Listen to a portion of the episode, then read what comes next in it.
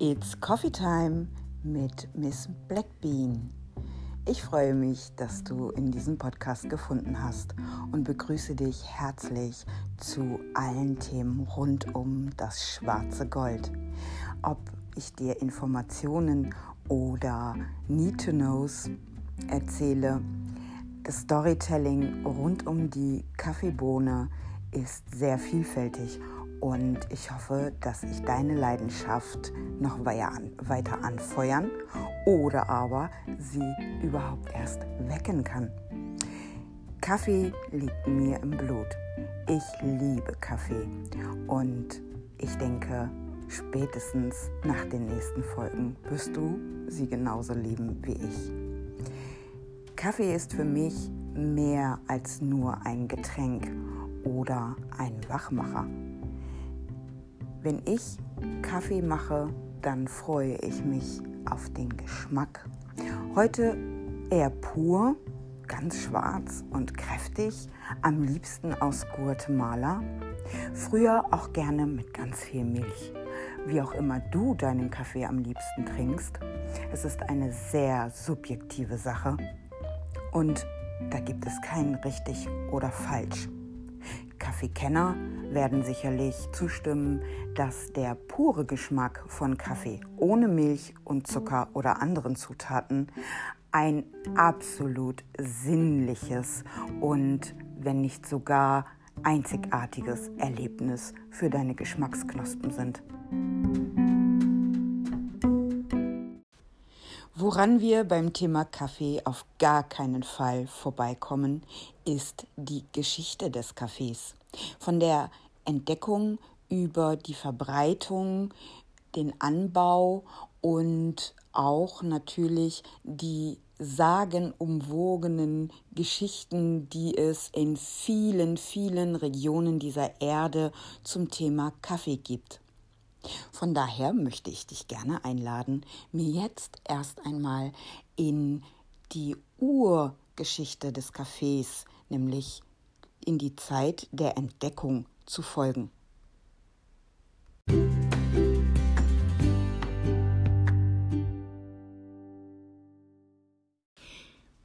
Möglicherweise ist die Wiege der Menschheit nämlich das alte Land Abyssinien und heutige Äthiopien, der Geburtsort des Kaffees. das bergige Land, das als Horn von Afrika eine bekannte Verbindung zwischen der afrikanischen und der arabischen Welt bildet und in der Mitte durch einen Erdbeben gefährdeten äthiopischen Graben geteilt wird, hat eine geradezu biblische Qualität und das ist kein Wunder. Man sagt auch hier, im etwas weiter nördlich gelegenen Roten Meer führte Moses sein Volk in die Freiheit und die Königin von Saba stieg von dem äthiopischen Bergen herab, um in Jerusalem König Salomon zu ehelichen. In jedem Fall waren die Abyssinier ein sehr stolzes Volk. Komme ich nun zur schönsten Legende, die mir einfällt, seit ich sehr viel über Kaffee gelernt habe. Hier geht es um einen Ziegenhirten, der verrückte Ziegen bändigen wollte. Also, hier ist die Geschichte.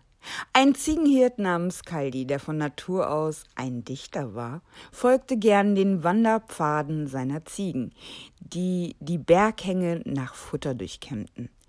Die Arbeit war nicht besonders anstrengend, und so konnte er Lieder erfinden und auf seiner Flöte spielen. Spät nachmittags, wenn er einen besonders schrillen Ton spielte, folgten ihm seine Ziegen, die im Wald gegrast hatten, zurück nach Hause. Aber eines Nachmittags fand er seine Ziegen nicht wieder. Kaldi spielte mehrfach kräftig auf seiner Flöte. Alles vergebens. Ratlos kletterte der junge Ziegenhirte und suchte nach seinen Ziegen. Schließlich hörte er in der Entfernung ihr Meckern. Am Ende eines schmalen Pfades trat Kaldi plötzlich auf die Ziegen.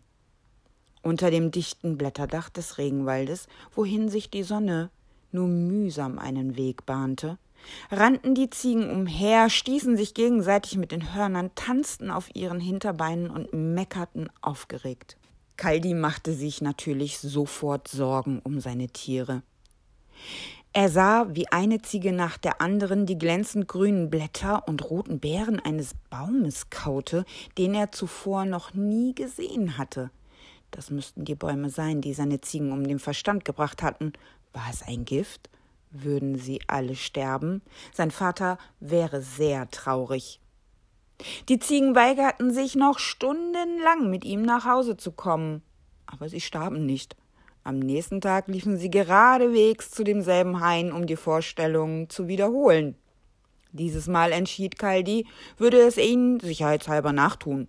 Zuerst kaute er ein wenig an den Blättern, sie schmeckten aber sehr bitter. Als er sie aber zerkaute, verspürte er ein schwaches Kribbeln, das von seiner Zunge hinab in den Bauch wanderte und sich von dort in seinem gesamten Körper ausbreitete. Als nächstes probierte er die Beeren. Die Früchte waren süßlich mild, und die Samenkörner, die heraussprangen, waren mit einem dicken, leckeren Fruchtschleim bedeckt. Schließlich kaute er auch die Samenkörner und zerbiss eine weitere Beere. Bald schon, so die Legende, sprang Kaldi mit seinen Ziegen umher. Gedichte und Lieder sprudelten nur so aus ihm heraus, und er hatte das Gefühl, dass er nie wieder müde oder griesgrämig sein würde. Kaldi berichtete natürlich seinem Vater von den Zauberbäumen, und die Nachricht verbreitete sich, und schon bald wurde Kaffee zu einem wesentlichen Bestandteil der äthiopischen Kultur, so dass es heute neben Tabak und Alkohol das wichtigste Genussmittel unserer Erde ist. Die stimulierende Wirkung der koffeinhaltigen Kaffeebohne ist Ursache dafür, dass diese hm, allgemein anerkannte Droge seit der Mitte des 15. Jahrhunderts von Äthiopien aus ihren Siegeszug durch alle Kontinente und Kulturen antreten konnte. Diese und weitere Geschichten und auch Analysen aus der Wirtschaft kannst du im Buch Kaffee wie eine Bohne die Welt veränderte von Mark Pendergrast, erschienen im Edition Temmen Verlag, nachlesen. Ich empfehle dieses Buch für alle, die Kaffeeleidenschaft verspüren und sich mehr als nur mit dem Trinken, mit dem schwarzen Gold beschäftigen möchten.